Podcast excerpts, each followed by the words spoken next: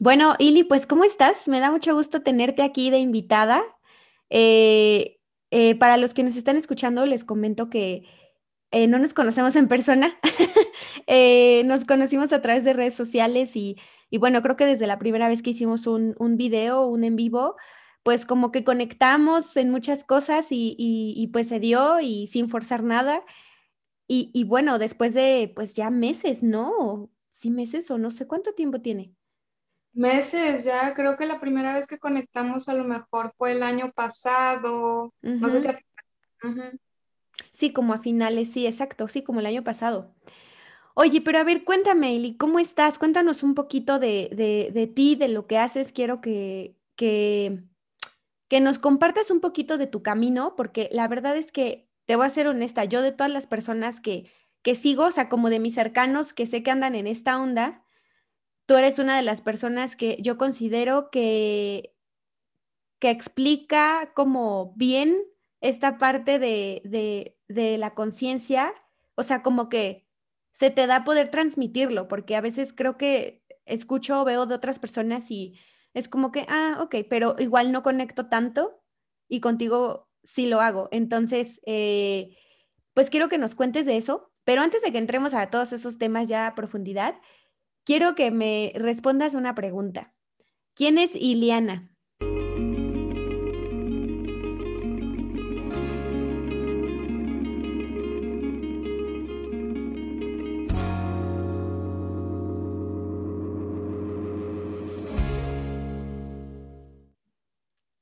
Uf. Ay, no, Dios mío. Ok, y fíjate, qué loco, porque justo estaba escribiendo un post que más o menos, o sea, literal, escribí por ahí, este, que me nacía compartir un poquito de quién soy y empecé haciendo el hincapié, a pesar de que no soy muy fan de las definiciones, de definir a la persona, sin embargo, sí puedo como fluir con el momento presente y lo que mi esencia considera que soy el día de hoy. Sin embargo, esto puede cambiar el día de mañana. Lo que te puedo responder así como de la manera más resumida es que cada vez que estoy, o sea, sabes, si tú, tú me vas a entender, ya que llevas un recorrido también en este camino como de conciencia, vas como este, pasando por diferentes etapas de, de, quitar una capa, quitar otra capa, del ego, desapegos, etcétera, siempre, siempre, siempre, y desde el inicio, desde que comencé este camino, dos temas son los constantes para mí y siento que esos son el motor de mi vida y al final es incluso a lo que me atrevería a definirme a mí misma, soy esto y somos todos en realidad y son el tema del amor y la libertad. Siempre están constantes para mí, o sea, como de la mano siempre tienen que ir, o sea, no existe uno sin el otro. Entonces, eso sería como que al nivel más profundo, aterrizándolo a este como plano terrenal y la vida física, te diría pues, que soy una persona que está completamente comprometida con dar, con dar ese mensaje, pero no porque yo lo diga, o sea, ayudar a que la gente lo descubra en sí mismo.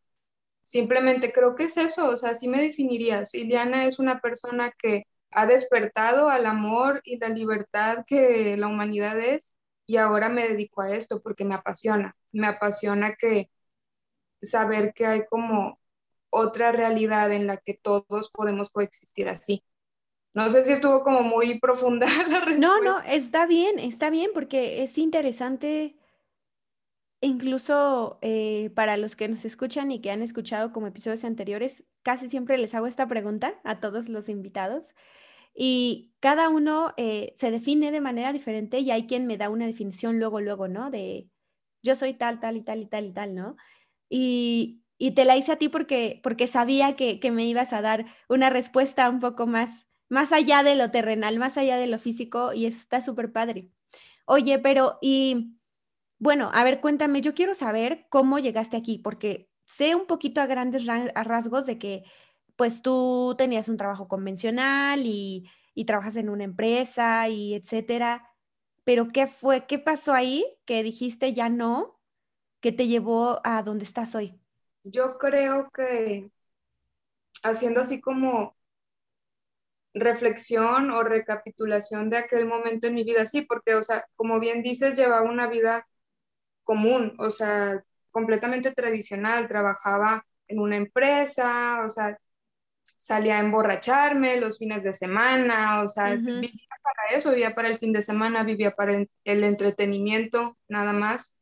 Y lo que catalizó mi despertar fue este, una codependencia que tuve con una de mis mejores amigas en ese momento. Entonces, lo que sucedió fue que me di cuenta, y esto fue gracias a terapia y que empecé a hacer como mucha introspección también, que me había traicionado mucho a mí misma por esa codependencia, en el sentido de que este, me había moldeado mucho para encajar, mm. eh, simplemente por, por no querer perder la amistad y llegaba incluso a ponerme de tapete a mí misma y esto no es para ponerme a mí como víctima y a ella como este la mala, no, para nada, porque yo sé que ella también estaba en la codependencia y esta es una cosa que siento que como seres humanos,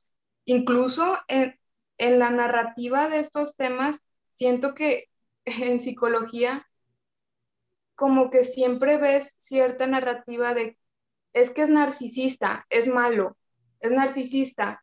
O sea, aprende de, esa relación tóxica, ¿sabes? Es tóxico, tu amigo tóxica, tu amigo, o sea, todos hemos sido tóxicos y es hora de aceptarlo.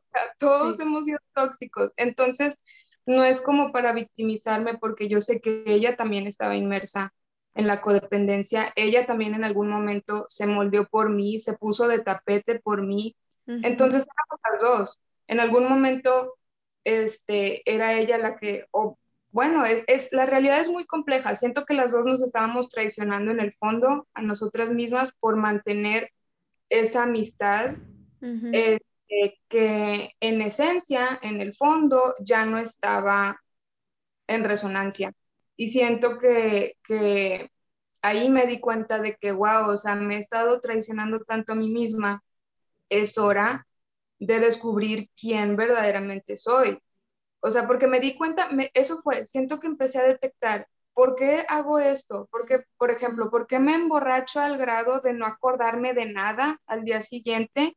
Y eso fue como mi rock bottom, o sea, un blackout horrible que tuve y al día siguiente no sabía lo que había hecho y me sentí tan mal que fue de que, ¿por qué hago esto? Y empecé a detectar, no es porque yo lo disfrute, o sea, es, es por, por socializar nada más, es por pertenecer, ¿sabes? Entonces, empecé así a detectar cositas que dije, esta no soy yo, ¿quién sí soy?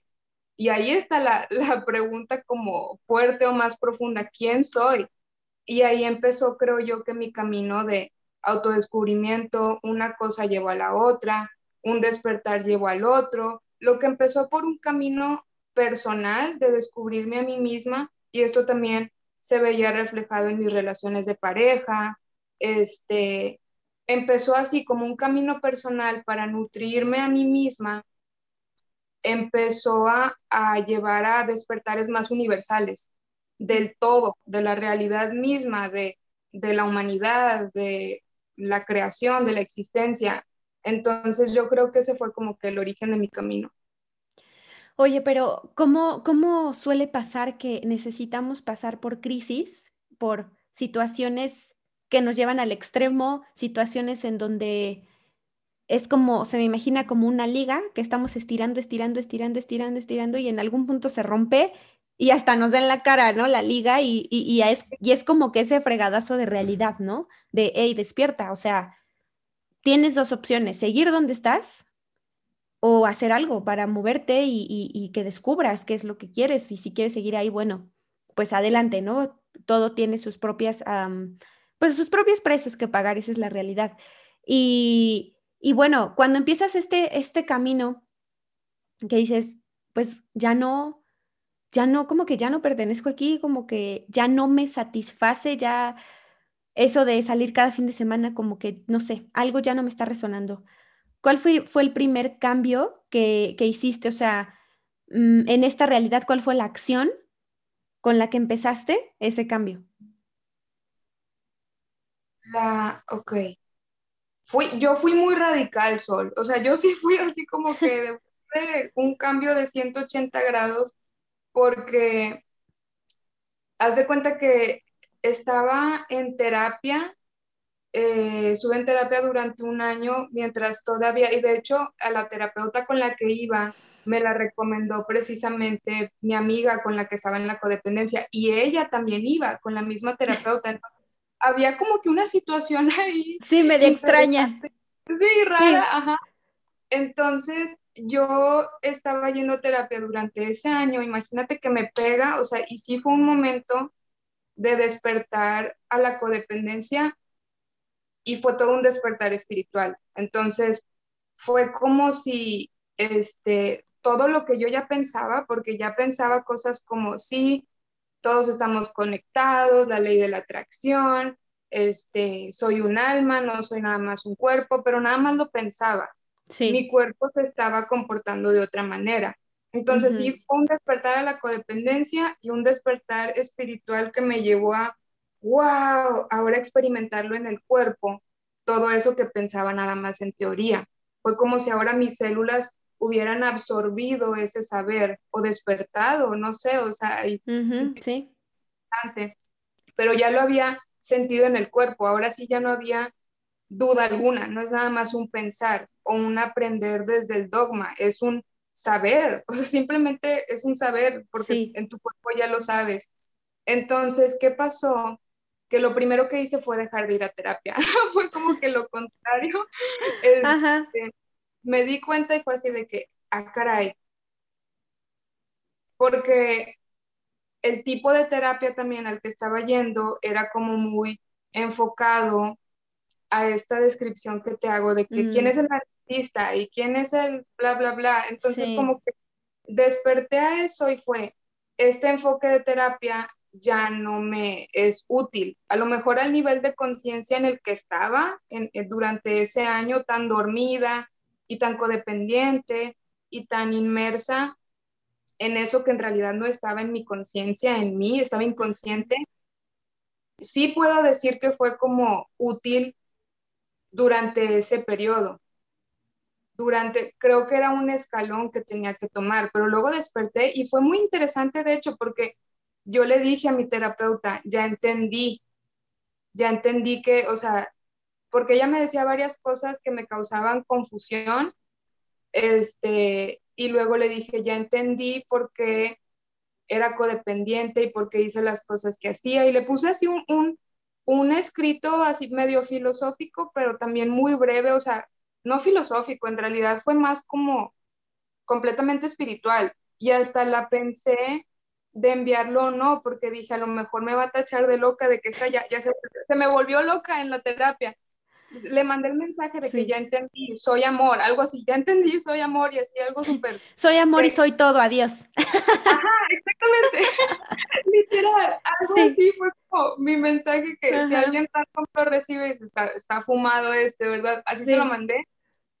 Y súper loco, ese, ese mensaje que le mandé me respondió, me da mucho gusto por ti y ya no me volvió a mandar ningún mensaje. Cuando antes siendo mi terapeuta, de repente me mandaba que si algún mensajito por aquí de inspiración o lo que sea, o incluso preguntándome de, hey, ¿cómo te sientes? Este, ¿Cuándo vamos a agendar otra vez? Ese fue el último mensaje, Sol. Entonces yo no sé si a lo mejor ella sabía de alguna manera vas a despertar y ya no me vas a necesitar. No sé. Esa fue la última vez que hablamos.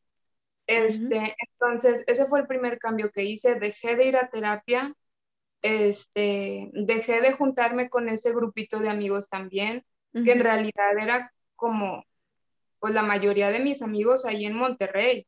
Ponle que conservé este, amigos de acá de Piedras Negras, ¿verdad? De donde nací, pero los, pues mi bolita de, de, con quienes me juntaba todos los fines de semana y con quienes planeábamos viajes, éramos literal como, como si fuera una familia. pero por lo menos había mucha codependencia en ese grupo. Entonces, este, completamente, así radicalmente me desprendí este, y empecé a dedicarme 100% a mi introspección. Y esto fue fácil para mí porque, porque hubo un periodo también después de este despertar espiritual, fue, yo creo que como unos dos meses todavía después de este periodo, que me sentía más alma que cuerpo. Y este, ese periodo estuvo muy raro porque, ¿sabes? Has escuchado del grounding, de que ground yourself este, y vas incluso a caminar descalzo a la tierra para estar como un anclado a esta realidad. Yo me sentía lo contrario, o sea, como que ungrounded, me sentía flotando en las nubes, se me empezaron a olvidar cosas que ya no consideraba importantes, como juntas en el trabajo, se me olvida una vez, no, no nada más una vez, dos veces, se me olvidó la laptop que me prestaban del trabajo, la laptop corporativa, en mi casa y el tráfico de Monterrey, o sea, me fui a la empresa y fue como una hora en el tráfico. Llegué y yo, ay, güey, no traigo mi laptop. me regreso a mi casa por mi laptop y regreso, o sea, llegué súper tarde al trabajo, pero todo eso ya no era relevante para mí, porque yo, yo estaba en la experiencia del alma, ¿sabes? Entonces, se me olvidaban incluso cosas como comer también. Me daba cuenta como a las, no sé, 5 de la tarde, 6 de la tarde, alguien me preguntaba de que no has comido, no tienes hambre, y yo tengo hambre, y de pronto conectaba con mi estómago y mi estómago estaba, estaba haciendo ruido y yo, ala, sí tengo hambre, pero no me había dado cuenta. Y, o sea, se me olvidaban esas cosas, ¿sabes? Pero en ese proceso en el que tú estabas como que flotando y así, o sea, ¿cuál era tu proceso de pensamiento? ¿Cuál era tu sentir? ¿O qué estaba pasando en ese momento por tu mente?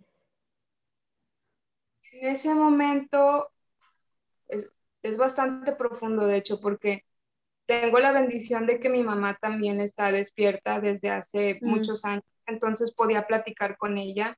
este, cosas como no le encuentro sentido a lo que estoy haciendo y no solo a lo que estaba haciendo como en temas de trabajo, sino no le encuentro sentido incluso a la vida, o sea, ¿qué estoy haciendo aquí? Pero no desde un espacio de depresión, porque sé que puede, ese, esa frase puede sonar como muy depresiva de que qué, es la vida, o sea, qué estoy haciendo aquí, sino más bien desde un espacio como de curiosidad.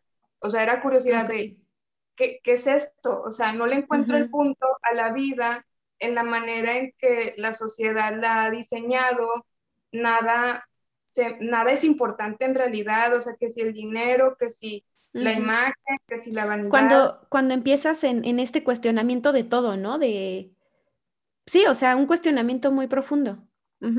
Exactamente, exactamente. Entonces, imagínate estas pláticas con mi mamá porque las tenía durante todo el día, porque ponle que en la superficie, digo, como quiera era funcional y, hacía mi trabajo y iba, o sea, sí era funcional. Sin embargo, en mi interior, o sea, imagíname mandándole mensajes a mi mamá a lo largo del día. Si yo acá estaba en la laptop trabajando, pero mi interior le surgía como cierta interrogante es que nada tiene sentido y se lo mandaba. Yo siento que mi mamá leyéndolo en WhatsApp fácilmente podía pensar como está deprimida o algo así. Y yo le decía, porque a veces me mandaba mensajes así como, este, tú tranquila y no sé qué, yo le decía, es que no estoy intranquila, simplemente lo estoy observando, o sea, no estoy triste, ni intranquila, ni nada. Imagínate, ¿cómo podía estar triste si ya estaba viviendo en la verdad de que somos amor? Así me sentía. O sea, estaba de que todo es amor, soy amor. ¿Qué es esto? No tiene sentido lo que estoy haciendo porque soy amor, ¿sabes? Entonces, este, ya se me olvidó cuál era la pregunta. que justamente cuál había sido la acción y me estás contando que, que bueno, eh, hiciste un cambio radical, ¿no? O sea, de que, no sé, supongo que lo que sigue es que dejaste tu trabajo. Exactamente, para eso sí fue, fui mucho más como sensata, o sea, sí fui mucho más, eh, este, ¿cómo decirlo? Pues sí, consciente de, mi, de mi realidad terrenal en, ese momento, ¿verdad? Entonces, este, del grupito de amigos sí, o sea, me deslindé por completo y fue un periodo de aislarme mucho, este, del mundo, pero otra vez, no por depresión, sino porque estaba sintiendo como, estaba descubriendo tantas cosas en mí misma y, en el mundo espiritual que no me interesaba, simplemente perdí interés, o sea, es de que, pues no, o sea, no se me hace importante nada de esto. Este, seguí trabajando, eh, poco a poco también me empecé a estabilizar, porque te digo, ese periodo duró como dos meses, y poco a poco empecé a regresar como a, a mi estado normal. O sea, entonces, este, volví a socializar también. Sin embargo, no era el grado al que lo llevaba antes de salir a emborracharme todos los fines de semana, no. O sea, eran como amistades también más congruentes con lo que yo estaba sintiendo ahora, que si mejor salgo a, no sé, a tener una plática con una amiga y esa plática me va a nutrir, o sea, como, como que estaba socializando pero ahora a partir de, esta congruencia con mi alma. Y, bueno, en ese sentido, a veces se sucede, bueno, a mí me ha sucedido que ya, ya decides como que tus propias luchas, o sea, es decir, de manera más consciente. Me pasaba igual de que antes, eh, pues igual yo podía desvelarme y salir de fiesta y es más viernes y sábado, ¿no? Y ahora es como que van dando la una, así en una plática, y yo así de, ya, mi mente ya pensando así de, ya me quiero dormir, este, ¿no? Así de, ay, ya, ya me, ya me cansé, no sé qué, ¿no? Y entonces así de, no, que, ¿por qué no te vayas? Y ya sabes, ¿no? Este, otro rato, bla, bla, bla. Y, y la realidad es que a veces de, de mi círculo como cercano, eh, pues no andan en la misma onda que yo, ¿no? Y entonces a veces es como, complicado y, a veces hay como mucha resistencia, ¿no? Por parte de ellos de, no, y como de jalarte y, de, y de, de, que tú hagas lo mismo que ellos. Y yo así de, pues es que, o sea, yo ya no estoy dispuesta al otro día sentirme cansada y, y, aprovechar todo el día para dormir y, no, o sea, yo quiero hacer cosas, yo quiero salir a caminar, irme a la bici, correr, este, no sé, ponerme a leer, a dibujar, lo que sea, pero quiero sentirme con energía y sé que para eso mi cuerpo necesita descansar y no estoy dispuesta a pagar ese precio, ¿no? Al menos ya no en, no en este momento. Claro, completamente, o sea, y, esa es la, codependencia social, que, que la gran mayoría de la humanidad otra vez, todos hemos sido tóxicos, todos hemos sido codependientes. Siento que cuando hablamos de codependencia también es de que ¡ah! tuvo una relación codependiente. O sea, cuando a ver todo, o sea, eso que estás explicando, que si esa resistencia a no, no te vayas, y a veces lo hacemos, a veces por esa presión social, el peer pressure, nos quedamos más tiempo cuando no queríamos, esa es codependencia. Sí. Esa es codependencia social. Entonces, todo, o sea, incluso te digo que entre las personas, grupitos este, de personas que a lo mejor todas están conscientes y todos están en este camino, se da, o sea, simplemente porque lo traemos en nuestra codificación del cuerpo y esos son temas como que más, este, sí, más profundos, pero al final es algo que estamos sanando colectivamente precisamente para aprender cómo funcionar en interdependencia, o sea, pasar de la codependencia social a una interdependencia donde sí somos uno, cómo funcionamos como el todo que somos y al mismo tiempo me respeto a mí mismo, respeto la esencia que soy y lo que mi alma me está requiriendo que en este momento es irme a dormir, sin resentimiento, sin, ay, es que nos sentimos porque no nos quisiste acompañar. No, no, no, nada de eso. O sea, y eso requiere cierta madurez espiritual, madurez emocional. Entonces yo siento que ahorita estamos en esa transición. Sí, sí, totalmente.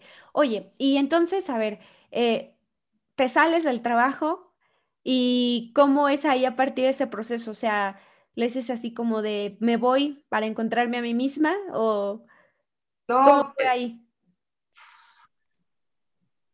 Imagínate que fue, o sea, otra vez, fui muy sensata a la hora de, renunciar a mi trabajo, hasta cierto, cierto nivel, ¿verdad? Porque la sensatez también cada quien tiene definición diferente y niveles diferentes. Por ejemplo, si hubiera sido mi mamá, a lo mejor ella lo hubiera hecho más sensato de acuerdo a sus definiciones. Claro. Pero bueno, para mí, para lo que mi alma estaba sintiendo que yo ya estaba harta desde hace mucho, fui muy sensata porque me esperé, mucho. Este, lo que sí hice fue esperarme a liquidar toda deuda que tenía. Este, y a la hora de que ya había liquidado mi deuda, que también todo esto ha ocurrido como de una manera muy mágica, o sea, muy sincronística. Te lo juro que ha sido como un proceso que he llevado de la mano con el universo, porque planeo algo y luego resulta que se da mucho más fácil de lo que yo pensaba. Por ejemplo, ese tema de, de liquidar mi deuda. De acuerdo a mis cálculos y a lo que yo había pronosticado de ingresos, iba a ser hasta julio, junio, julio del año pasado. No sé cómo, pero el universo se encargó de que sucediera desde marzo. Entonces, me sorprendí de ver de que, ah, caray, ya, ya tengo suficiente, ya puedo liquidar mi deuda. Y el momento, sobre el momento en que me di cuenta de eso, al día siguiente fui con mi jefe y renuncié. Ahí, sí fue de que ya no tengo ninguna razón para estar aquí. este, sin embargo, la, la parte, entre comillas, no sensata fue que en realidad no tenía un plan. O sea, ahí sí renuncié sin plan alguno de que ahora que, ¿cómo voy a hacer? sigue? Ajá, exactamente. Entonces, renuncié, este, tenía cierta idea, sin embargo, no un plan como concreto o una estrategia. O sea, mi, abuelo me preguntaba, ¿qué vas a hacer? Y yo, pues ahí voy viendo. Y, y para él fue así de que moverle el piso completamente. Este, entonces, lo que sucedió esa misma semana que renuncié a mi trabajo, el universo me, empezó a mandar este, el contenido del movimiento que tú ya sabes del que soy parte, ¿verdad? Entonces, me empezó a mandar información sobre este movimiento que está dando difusión a la conciencia del agua y a un montón de temas que van ligados a esto. Al final, este, la conciencia del agua es la base, sin embargo, se desprende desde libertad este, espiritual, libertad social, libertad económica, libertad en todos los sentidos. Es básicamente como este puente al despertar de la humanidad. Entonces, me manda este movimiento y, y, también, o sea, se dieron las piezas, se dieron las cosas para que yo me pudiera unir literal ese mismo mes. Entonces, así fue como se acomodó todo y el día de hoy estoy precisamente dándole difusión a ese mensaje. Oye, ¿y, cómo fue para ti con ese, ese proceso de conexión del agua? ¿Tú ya tenías antes como idea eh, de a qué se refería todo esto? ¿Fue totalmente nuevo? ¿Fue un mundo por descubrir? Sí, completamente. O sea, yo escucho a compañeros en el movimiento que tienen como historias muy bonitas y hasta sentimentales con el agua, que yo siempre sentí una conexión con el agua o alguna anécdota en vida desde chiquitos o a lo largo de su vida, etcétera. Para mí en realidad no fue así, o sea, yo, yo no tenía idea de nada. Mi relación con el agua era la misma, yo creo que cualquier ser humano, o sea, pues sé que el agua la tengo que tomar y ya, o sea, no era como que una conexión especial o algo que sintiera. Este, para mí fue completamente nuevo. Eh, creo que la conexión, porque ahora, o sea, el día de hoy sí te puedo decir, ahora sí siento una conexión. Después de despertar a toda esta información y otra vez, no solo desde el enfoque mental, porque así empezó, así empezó, o sea, empecé a ver todas las conexiones que tiene el agua con todo a partir de la ciencia y poco a poco algo adentro de mí fue como que, ¡Ah! no manches, sí es cierto, no manches, sí es cierto, el agua es esto, el agua es esto, y el rol del agua en esto, soy agua yo también, porque soy en su mayoría agua. Entonces, empecé a hacer primero así las conexiones desde la mente, desde el pensamiento, y sí, a partir de toda esta información, tuve un momento muy profundo donde literal fue como, estaba literal una botella con agua al lado mío, este, no de plástico, voy a especificar. Sí, sí claro. a favor de eso. Este, una botella con agua al lado mío y fue como, no sé, no sé ni cómo explicarlo, fue un momento donde me di cuenta de que wow, tú tienes conciencia. O sea, fue como, a pesar de que ya había conectado otra vez con ese saber desde la mente de que agua es vida y la hemos usado, la hemos usado como un objeto inanimado, como si fuera cualquier cosa. Y fue un momento, esto ya lo, ya lo sabía desde mi pensamiento. En ese momento fue como que mi conciencia fue, no manches, tú tienes conciencia, tú me estás escuchando, literal, o sea, y sentí mucho amor. Fue como, wow, siempre has estado ahí para mí, me das vida y no pides nada a cambio, o sea, es como, como un, un trabajo muy sutil y un servicio muy sutil que tiene el agua hacia la vida misma, que es de una manera como muy, sin llamar mucho la atención, sin, sin pedir mucho reconocimiento, el agua nos da vida. Y fue como, tuvo un momento como, wow, no te hemos visto, no te hemos respetado, no te hemos protegido y sentí mucho amor y ese fue como mi despertar más profundo al agua, a la conciencia del agua. Este, Oye, pero, pero ¿qué razón tienes al, al, al explicarnos esto que muchas veces queremos comprender, más bien la mayor parte del tiempo queremos comprender la vida desde la mente, ¿no? Desde el ego, desde, desde el concepto, como dices. Y justamente ayer estaba platicando con, alguien de esto del libro que, te comentaba de, del poder de la hora que estamos leyendo, que me ha volado la cabeza en muchos sentidos. Em, ¿cómo, ¿Cómo es bien diferente leer acerca de algo que vivir, hacer, que vivirlo, o sea, que, que experimentarlo?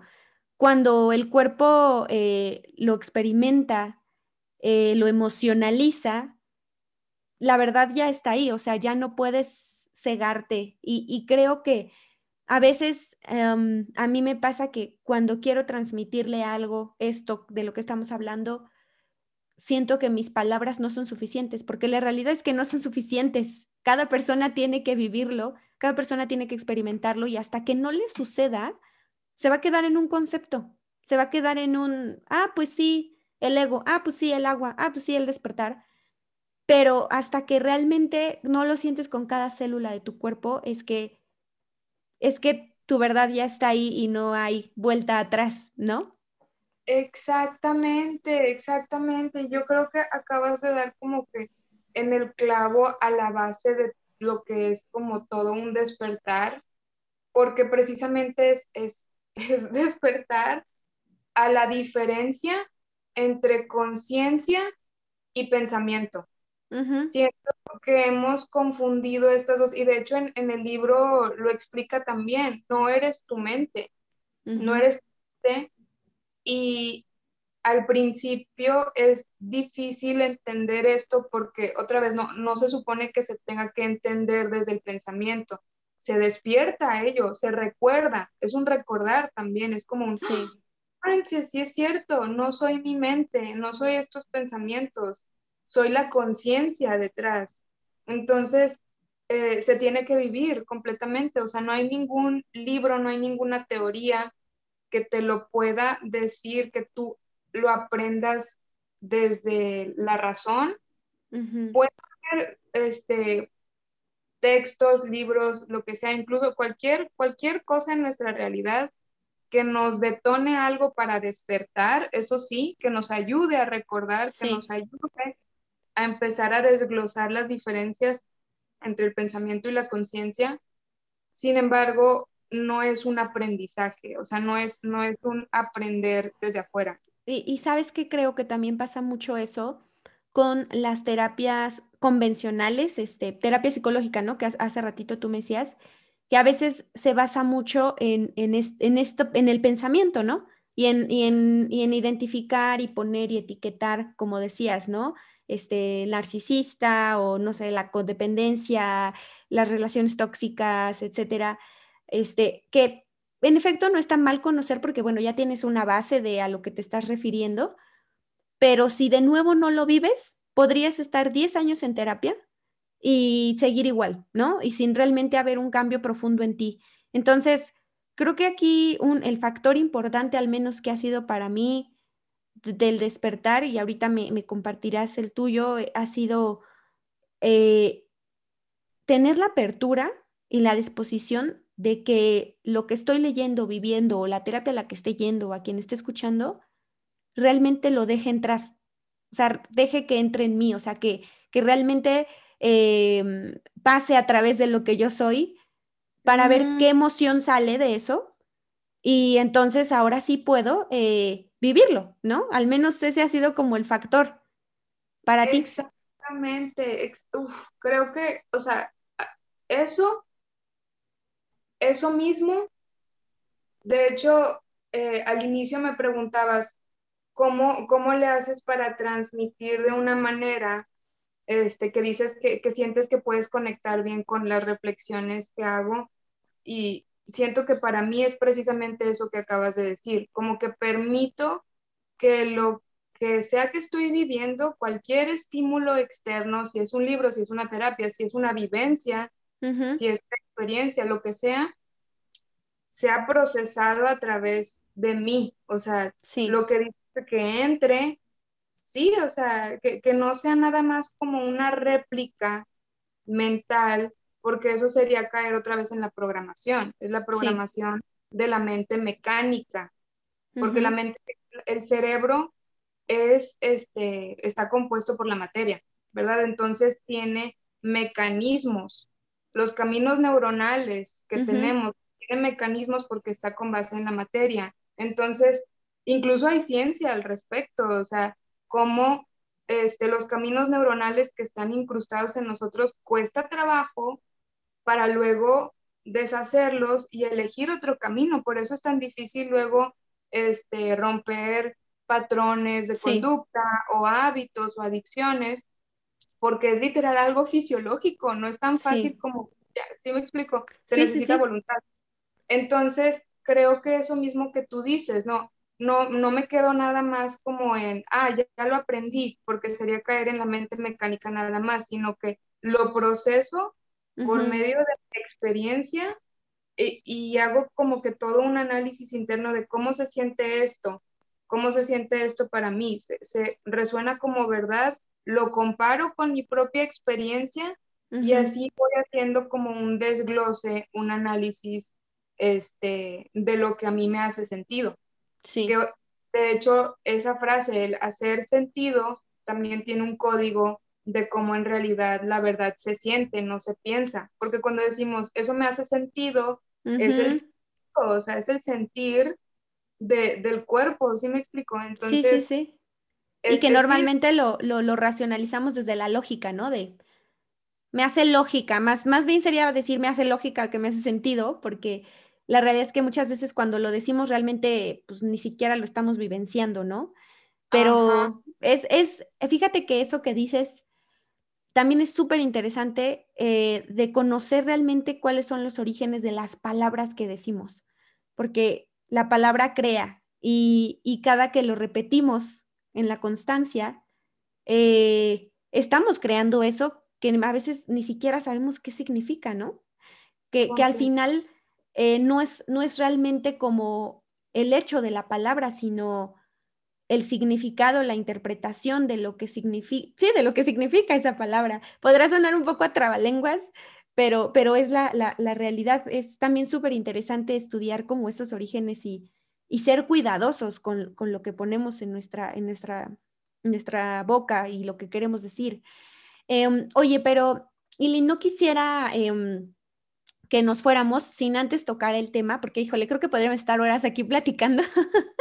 Este, y, y de hecho te iba a proponer también que después me gustaría hacer una segunda parte en la que nos cuentes más como acerca del agua, pero que sea ex- exclusivamente para eso y profundizar en, en, en el movimiento en el que estás y que nos expliques como el poder que tiene el agua en nosotros.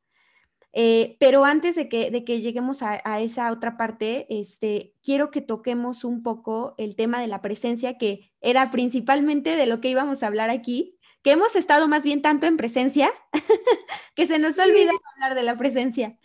Eh, sí, eh, yo, yo, sé que, que, tú también promueves muchísimo esto, porque bueno, es parte de, de lo mismo, es parte de todo lo que estamos hablando ahora, pero ¿Cómo, cómo tú, desde tu experiencia, podrías ayudar a explicarle a, a las personas que nos escuchan que todavía estos conceptos de estar presente, estar en el aquí y en, el ahora, en, vivir en este momento, que, que, escuchamos mucho de gurús, de yogis, de lo que tú quieras, gente muy espiritual o maestros ascendidos, etcétera, que dices, bueno, pues es que seguramente solo ellos lo podrán vivir y, y seguramente estar en presencia es estar sentado todo el día en tu mat y bebiendo tecito y agua y hasta ahí y respirando y, y ya, ¿no? Pero ¿cómo ha sido o cómo podrías tú ayudarnos a explicar este concepto que es tan sencillo, pero a la vez la mente lo complica tanto y hace que, que, su entendimiento sea complejo? Completamente, completamente. Este, siento que sí, de, de hecho, como dices, todo se conecta y hemos platicado eh, cierto como aspecto importante de esto, o sea, el despertar al final te lleva al momento presente. Entonces, es como dices, no, mi manera de distinguirlo, es más, es que al final todo se conecta. Sería dejar de abordar el momento presente como si fuera también algo que tenemos que aprender desde afuera de nosotros, ¿verdad? Que si lo este, vamos a un curso de mindfulness o lo leemos en algún lado y lo tratamos de abordar desde la mente mecánica, que aprende ese concepto desde la razón, cuando es justamente lo contrario. O sea, es todo un despertar a la conciencia que eres en el momento presente, porque la conciencia real no se sale del momento presente. La conciencia vive en el momento presente, la esencia real. Y, esto obviamente, o sea, digo, para mí la conciencia, porque siento que puede incluso tener como diferentes, cada persona una palabra como conciencia la usa, siento, con diferentes matices. Para mí, la conciencia verdadera es la esencia, es esa que vive en el momento presente. El ego, al contrario, es, es inconsciencia, carga consigo patrones inconscientes. Entonces, cuando despertamos a esos patrones inconscientes que nos han estado sacando del momento presente. ¿Por qué? Porque el ego carga consigo narrativas del pasado, carga consigo heridas del pasado y se creó toda una historia a partir de esas heridas y carga con esa historia del pasado. Entonces, está cargando el pasado e en incluso el, futuro, e incluso el futuro, también cargamos con futuro. Exactamente, porque luego empieza a suceder que a partir de ese pasado que vivimos, intentamos hacer estrategias para la vida, de que cómo le hago para que me vaya bien, sin embargo, solamente con base en lo que hemos vivido, o sea, en la historia que ya cargamos. Entonces, estamos constantemente en el pasado y en el futuro, en el futuro que nosotros proyectamos a partir del pasado que nosotros vivimos. Entonces, estamos siempre fuera del momento presente y eso es el ego. O sea, el ego no vive en el momento presente.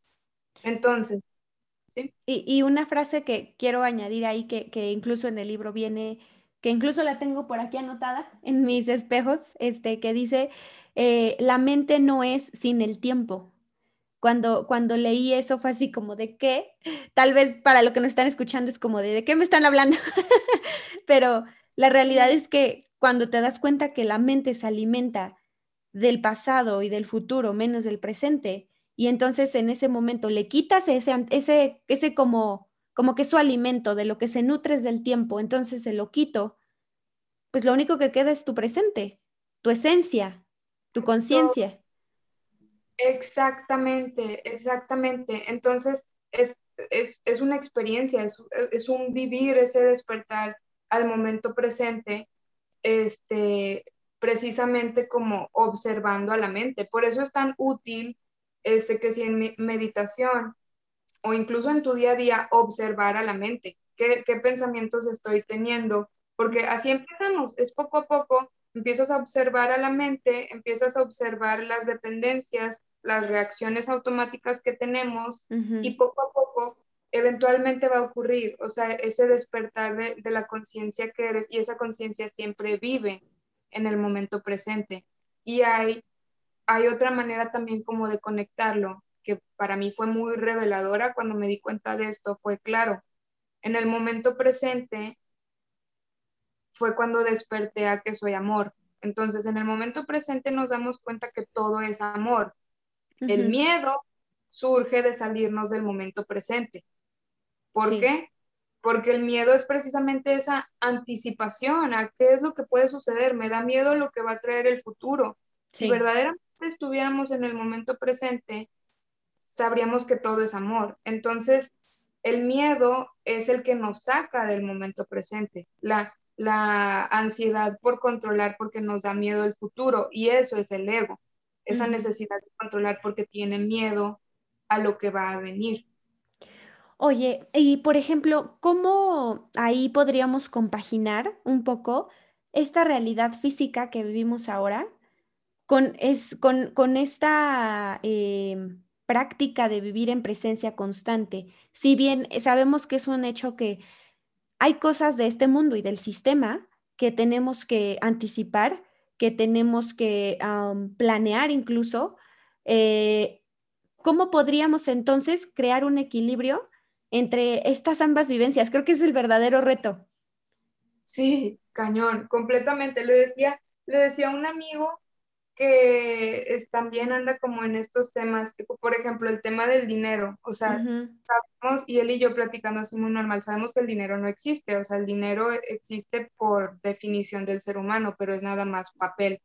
Entonces, decíamos, ok, ya lo sabemos tú y yo, ¿cómo le hacemos para ser congruentes con este saber ahora en, en esta vida terrenal, o sea, en materialidad, en, en esta realidad física. Y ese, como dices, es el reto enorme, es, ok, ahora tráelo a la práctica, ¿verdad? El momento presente es igual, o sea, siento que, que para mí, obviamente es como una práctica, para mí ha sido mucho prueba y error, o sea, como mucho a través de mi experiencia. Y te digo algo, Sol, es, yo sé que suena de locos, pero cuando verdaderamente, a pesar de que me muera de miedo por quedarme en el momento presente. Qué loco, o sea, si te pones a pensar, qué loco que nos dé miedo quedarnos en el momento presente. Y tuve un momento muy fuerte, de hecho, este, también es en el aeropuerto con, con Dios, o sea, tuve como una conversación con Dios donde yo sentía como mi, mi inspiración del momento presente, obviamente todo este camino lleva es un paso a paso, no llegas a él de inmediato, o sea, requiere todo un discernimiento y, y, empezar a conocerte a ti mismo. En ese momento que decidí como que estar en mi momento presente, detecté una inspiración de hacer algo. Bueno, lo, lo voy a platicar así rápido. Sí, sí, sí, tú dale, tú dale. este, que de hecho yo no tengo así como que sin prisa por eh, el tiempo o algo así, yo me puedo explayar, no pasa nada. Entonces, este, iba a pagar la documentación de una maleta eh, con una tarjeta de crédito porque me daba miedo quedarme sin efectivo en unos días próximos, pues de hecho en el, en el viaje que hice a Tulum, días próximos, este, pues sí, a, a este día del viaje, entonces iba a pagar con la tarjeta de crédito porque sabía que como quiera la iba a pagar, o sea, en cuanto tuviera más efectivo que sabía que iba a llegar. Entonces, este, en ese momento que volví como al momento presente, sentí un, una inspiración o un impulso de mi corazón de no, o sea, la tarjeta de crédito no la uses, usa la tarjeta de débito. Y otra vez, esto yo sé que suena muy loco porque ya no es abordado desde la razón, o sea, mi, mi, mente mecánica pues tenía todo el motivo del mundo para usarla de crédito porque yo quería asegurar de tener el efectivo y sabía cómo lo iba a resolver. Sin embargo, Dios tenía otro plan, o sea, el universo tenía otro plan y fue de paga con, con, la de débito y yo me estaba muriendo de miedo, o sea, por quedarme en, en el momento presente y estaba así como seguro, o sea, seguro Dios, seguro Dios, así como que de verdad. Sí, claro. Y fue que paga con la de débito y, y, yo, ok, o sea, ese fue el impulso del momento presente. Y te lo juro, o sea, así en la conversación con Dios fue, voy a pagar con la de débito, me estoy muriendo de miedo, pero bueno, o sea, te voy a hacer caso, simplemente para que me veas que lo estoy haciendo aunque estoy muerta de miedo. Este, entonces pagué con la de débito y no te miento, Sol, al instante, o sea, de pagar con la de débito, me dice la señorita, este, es que tu vuelo está sobrevendido, entonces estamos buscando voluntarios que se vayan en lugar de ese, otro que te va a hacer llegar a Cancún dos horas después, pero el mismo día en realidad no es relevante el cambio. Y les estamos dando 5 mil pesos de voucher en Aeroméxico X. Eh, y yo le dije, o sea, fue así como que instantáneo, Dios, de que ten, o sea, yo te tengo, no pasa nada. Y fue como, wow. Y le dije a la señorita, ok, pero es en voucher, ¿puedo pagar esto? O sea, la documentación que acabo de hacer también con ese voucher. Y me dice la señorita, hagamos algo, si sí lo quieres cambiar, yo te doy el voucher y te regreso tu dinero ahorita, no pasa nada. Y yo así de, wow. Claro, no, pues sí, totalmente. Y además el vuelo en el que me hicieron el cambio, este tenía asiento priority cuando yo había comprado economía, o sea, era un tipo VIP, entonces fue así como que y ahora te vas en, en uno VIP, es de cuenta, yo así de wow, entonces he tenido varios momentitos así, sobre todo el último año, donde ha sido como que quédate en el momento presente y todo va a estar bien, o sea, claro. experimentalo, permítete experimentarlo.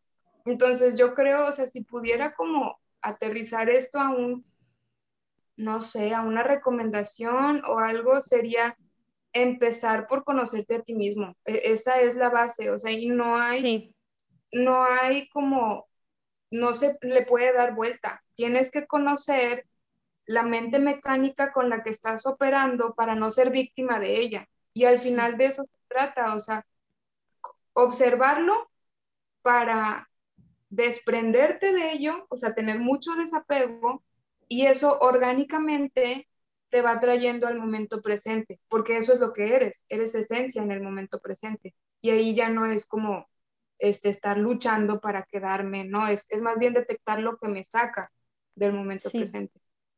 Híjole, pues qué profundo y, y, qué prueba te dieron ahí ese día y seguramente tú dijiste así como de, ¡fiuf! ¡Qué bueno! ¿No? este, aparte, yo, yo, estaba leyendo apenas eh, una este, autora que, que habla de las cinco heridas del alma. Este, no recuerdo cómo se llama, pero la, la, autora, pero bueno, muy interesante, explica un poco más a fondo de esto. Y ella recomienda que le pongamos nombre a nuestro ego. Es la primera vez que escucho algo así y se me hizo como interesante que lo, que lo leí. Ella decía que, que, que empecemos a platicar más con ese ego sin miedo, o sea, que, que empecemos a entablar una conversación, no con el hecho de que se quede, evidentemente, ¿no? Y de que estemos todo el día con él, sino eh, como el ego no entiende de, de, presencia, como el ego no entiende de empatía, como el ego no entiende de, de amor incondicional, cuando tengamos esta conversación con él, siempre referirnos a él desde el amor, ¿no? O sea, desde, desde una conciencia.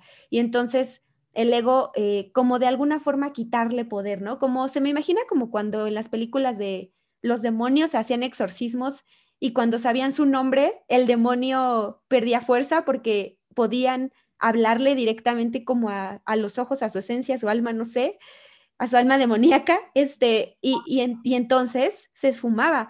Y, y, ayer que lo leí fue como, pues tiene sentido, literal me hizo sentido. Y, este, y dije, pues creo que puede ser una gran herramienta empezar a ponerle nombre a ese ego y bautizarlo cada quien como mejor le plazca y, como resuene.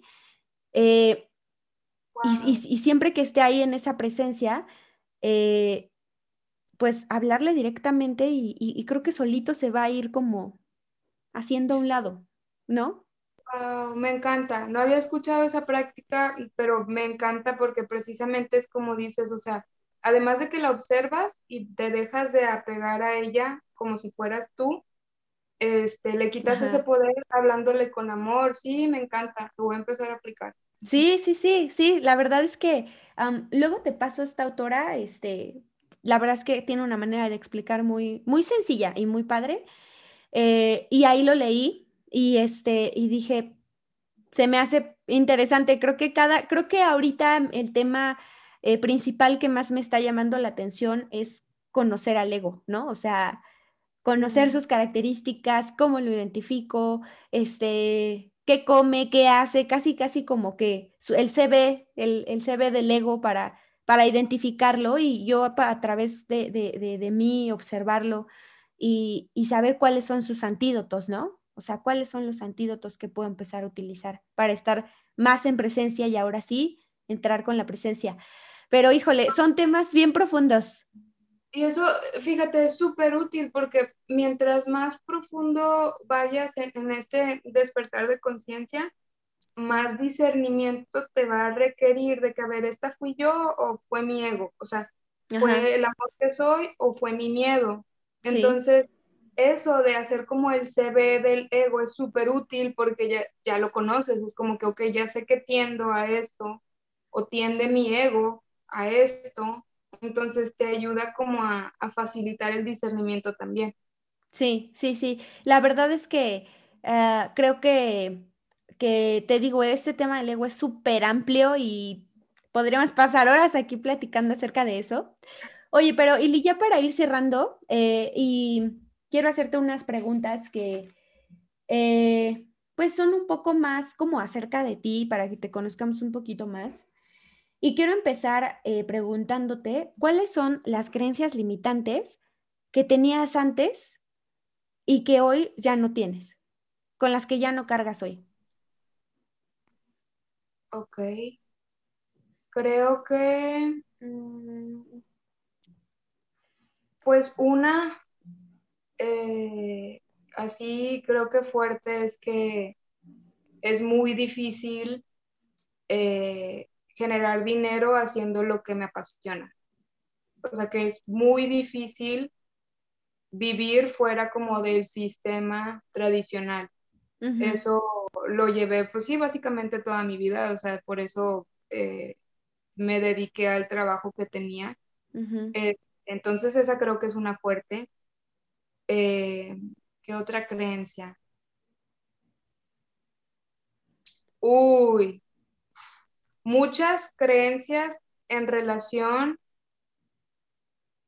a la relación de pareja como nos la pintan, de acuerdo a los estereotipos de la mujer en relación de pareja, los estereotipos del hombre en relación de pareja, este, y bueno, también, o sea, en parejas homosexuales, al final creo que es como esta definición que ha habido entre el que, es que cómo, cómo ponerlo en palabras.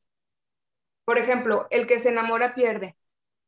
¿sabes? Ok, ok, sí, sí, sí, sí. Ese tipo de prejuicios que para mí, o sea, es como ponerle una etiqueta a, a una persona que simplemente está como tratando de,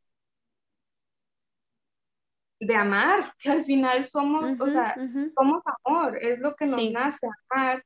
Y en la sociedad hemos puesto tantas etiquetas, al final el que se enamora pierde es una, pero hay muchas de acuerdo a los diferentes estereotipos, ¿verdad? Que si este, el hombre que es mujeriego, que si la mujer también, que, que o sea, tiene muchas parejas, este, hay de todo, o sea, hay, de todo estereotipos. Entonces yo creo que, que antes de mi despertar, como que cargaba con muchas de esas creencias limitantes y hasta trataba de definir que si conocía a una persona con la que empezaba a salir, intentaba de definir de que, qué tipo, entre comillas, qué mm. tipo de hombre es. es que si es caballeroso, que si es el hombre mujeriego, que si es el hombre este, sentimental, el, ¿sabes? O sea, sí, sí, todo. Entonces, al final, esa es una creencia limitante de que todo tiene que ser de acuerdo a los estereotipos y a los prejuicios que hemos hecho como sociedad. Cuando me desprendí de esa creencia limitante, me di cuenta, no existe tal cosa, o sea, el amor es, y el amor viene desde la esencia que no se puede definir con esas etiquetas Entonces, yo creo que esas son dos que, que diría ahorita, que si las limitaciones económicas y el amor de pareja. Y aunado un poquito a lo que comentas acerca del amor, darnos cuenta que como todos somos espejos, evidentemente como si tú estás vibrando en amor y si tú ya estás en un despertar, probablemente busques también reflejarte en alguien que esté en esa misma vibración, ¿no? Y que, y que probablemente conectes con, con, eh, una persona que, que, que, esté en ese mismo nivel. Y, eso es interesante porque, bueno, eso es hacia lo positivo, hacia lo que nos hace vibrar alto, pero también es hacia, como es arriba es abajo, o sea, también es eh, para del, lado contrario, el lado opuesto, o sea, si, si estamos en vibraciones bajas, con miedo, con muchas dependencias, con, con eh, el miedo a qué dirán, con todas estas heridas, rechazo, abandono, etcétera, pues evidentemente vamos a, a tener a una persona muy similar en nuestras vidas, ¿no? Que nos refleje eso que estamos siendo. Entonces, bien interesante. Mm, bueno, entonces la segunda pregunta para ti es, ¿para ti qué es el éxito? La libertad. Ese sí no me cuesta trabajo. La libertad es, para mí es, es, es el tema que siento yo más me hace sentir algo, o sea, y esas sensaciones que no se pueden describir, la libertad es como mi mayor motivador y al final se liga con el amor que somos. Entonces, para mí éxito es ser completamente libre. ¿Y, y para ti cómo, cómo definirías esa libertad? Libertad, sí. Sí, porque, por ejemplo, haría la distinción en que a lo mejor alguien diría, no, pues este, alguien libre es alguien que tiene suficiente dinero para poder vivir como quiera. Y no, o sea, esa no es mi definición de libertad. ¿Por qué? Porque esa persona, quién sabe lo que esté haciendo para llegar a ese éxito económico, ¿sabes? Entonces, puede que esa persona esté renunciando a su libertad de expresión, a su libertad de, este, de decisión. De amar a alguien, Ajá. Su libertad de amar, exactamente, o sea, su libertad de, de hacer lo que quiera. Entonces, para mí, libertad real es poder expresar mi alma mi esencia en este cuerpo físico. La esencia al final va a ser la que, la que me diga qué es lo que más me inspira, qué es lo que más me hace sentir amor. Por eso la libertad van de la mano. Entonces, para mí la libertad es poder expresar el amor que soy en el cuerpo físico y de la manera en que más me inspira, en la manera en que más me causa amor. La inspiración para mí también es amor, es pues te inspira porque algo te está ocasionando amor por dentro. Entonces, es poder expresar ese amor que soy en este cuerpo físico, sin importar el contexto, sin importar este, la situación, la ubicación. Para mí eso es libertad. Ok, me gusta, me gusta esa definición. ¿De qué forma conectas contigo? De varias maneras, fíjate, pero una que tengo muy presente ahorita es tener eh, una rutina antes de despertar, digo, perdón, antes de irme Seguramente la haces también en tus viajes astrales. exacto, exacto. Después de esa rutina despierto el mundo físico. Este, entonces, despuésito de despertar y antes de ir a relacionarme con el mundo, esa rutina para mí es primordial porque me permite conectar conmigo primero y luego ya puedo conectar con el mundo, como el llamado eh, You can't give from an empty cup, no podemos dar de un vaso vacío, entonces me tengo que llenar mi propio vaso antes de querer dar amor al mundo, porque yo soy ese recipiente, ¿sabes? Entonces, sí, a través de una rutina diaria en la mañana, este, que consiste para mí en Reiki, me doy Reiki a mí misma, meditación, este, la meditación creo que sería como el, momento más especial para mí porque es como completa conexión con mi interior, con mi microcosmos. Eh, y a veces también algo que consiste en movimiento físico, he estado haciendo como ejercicios kundalini, ejercicios de respiración, este, a veces que sí, journaling o escribir afirmaciones, ujú. eh, pero sí es como dedicar ese momento en la mañana para mi conexión conmigo misma. Ok. Oye, pues, Ili, muchas gracias por el tiempo que te tomaste para conectarte, por tu disposición y por compartir con todos nosotros, pues, aquellas herramientas que a ti te han funcionado, que que has llevado a la práctica y que sobre todo las has vivido, las has experimentado, que creo eso es lo más importante. Y no sé si quieras terminar con con algo, con algún consejo, alguna herramienta que a los que nos están escuchando, que inician en este camino, que quizás están ahorita en una vida, eh, quizás un poco en piloto automático, en que, pues, no le ven sentido, que es como que, bueno, ¿y qué más?, ¿no? O sea, trabajo, casa, fin de semana, amigos, y se repite el ciclo infinitamente. ¿Qué podríamos hacer o qué tú les podrías recomendar? Algo así como breve y superpráctico para que empiecen el día de hoy a a ver cambios positivos en su vida. Más allá de una recomendación práctica, porque de hecho hasta eso creo que lo tengo que trabajar, me cuesta trabajo y siento que te habrás dado cuenta aterrizar las cosas a, a la practicalidad, como que tiendo a profundizar mucho y siento que el motivo es para mí que precisamente la, en la práctica se va a ver distinto para cada quien. O sea, Sí, podría, ok, una recomendación que podría hacer es empieza a explorar este, las diferentes prácticas que a ti te llamen la atención. O sea, no, no te vayas, no sé, por un gurú que tienes que meditar todos los días.